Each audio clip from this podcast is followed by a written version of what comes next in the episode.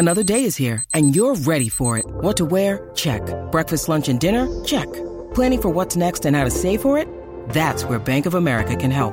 For your financial to-dos, Bank of America has experts ready to help get you closer to your goals. Get started at one of our local financial centers or 24-7 in our mobile banking app. Find a location near you at bankofamerica.com slash talk to us.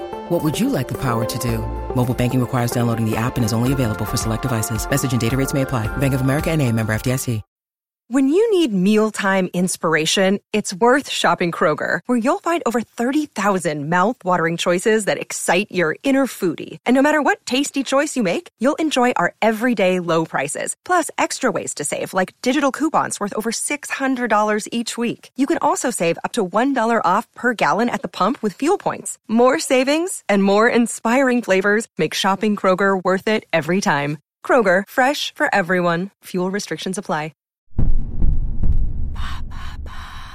On était fan de quoi en 2001 Merci d'avoir posé la question. On ne va pas se mentir, on vit une époque nostalgique, entre les reboots et les remakes, sans compter les œuvres bien actuelles qui fantasment les époques d'hier, à la Stranger Things. Mais est-ce que c'était si bien que ça hier? Pour vous faire votre propre avis, nous vous proposons de survoler la culture des décennies passées, histoire de voir quels sons, quels films ou quelles séries cartonnaient à l'époque. Et pour cette première édition, remontons 20 ans en arrière. Alors, on écoutait quoi en 2001 Björk, Michael Jackson, Jamie Rockway. En 2001, les top albums avaient franchement de la gueule. Mais derrière ces gros noms, 2001 c'est aussi l'année des petits nouveaux qui déchirent tout dans les charts avec leur premier CD. Gorillaz, Alicia Keys, Alizé en France et aussi plus étonnant, Dido.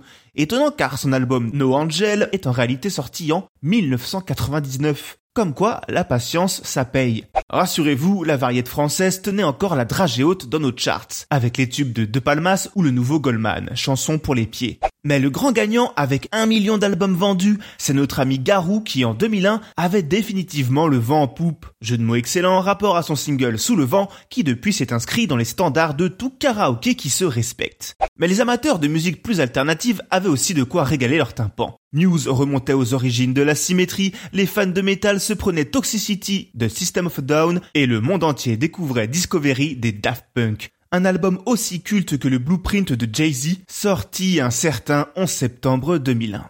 Du côté de la FM, impossible d'allumer la radio sans tomber sur le single Me Gustas Tu de Manu Chao, car les gros hits n'étaient pas en reste. Au top, Kylie Minogue déchirait tout avec Can't Get You Off My Head, aux côtés de Family Affair de Mary J. Blige. Mais vous fredonniez aussi Shakira ou Seven Days de Craig David, Wasn't Me de Shaggy, Survivor des Destiny Child. Oui oui, le R&B s'imposait clairement dans la musique mainstream. Incroyable.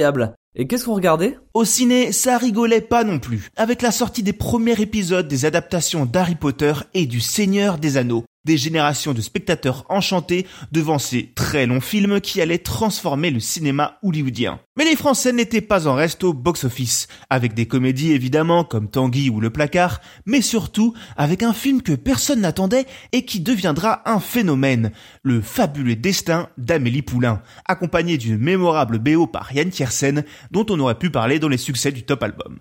Sur le petit écran, les séries commençaient furieusement à se démocratiser en même temps qu'elles se modernisaient. Alias, 24 heures chrono, Six Feet Under, Scrubs, Smallville ou The Office, les sérivores prenaient leurs pieds autant que les gamers, qui découvraient GTA 3 sur PlayStation ou Animal Crossing sur GameCube. La naissance de deux monstres du jeu vidéo dans des genres disons très différents. Et oui, car ça bougeait pas mal niveau console avec l'arrivée de la Game Boy Advance et de la GameCube chez Nintendo, alors même que leur concurrent historique Sega arrêtait de produire sa dernière console, la Dreamcast. Pourtant, au même moment, un nouvel acteur entrait dans la partie. Microsoft avec sa grosse Xbox, la première des consoles américaines. Bref, la culture en 2001, c'était vraiment bien. Ce sujet vous a plu? Découvrez nos épisodes sur l'évolution des tubes de l'été ou sur le plus gros succès au box-office de tous les temps.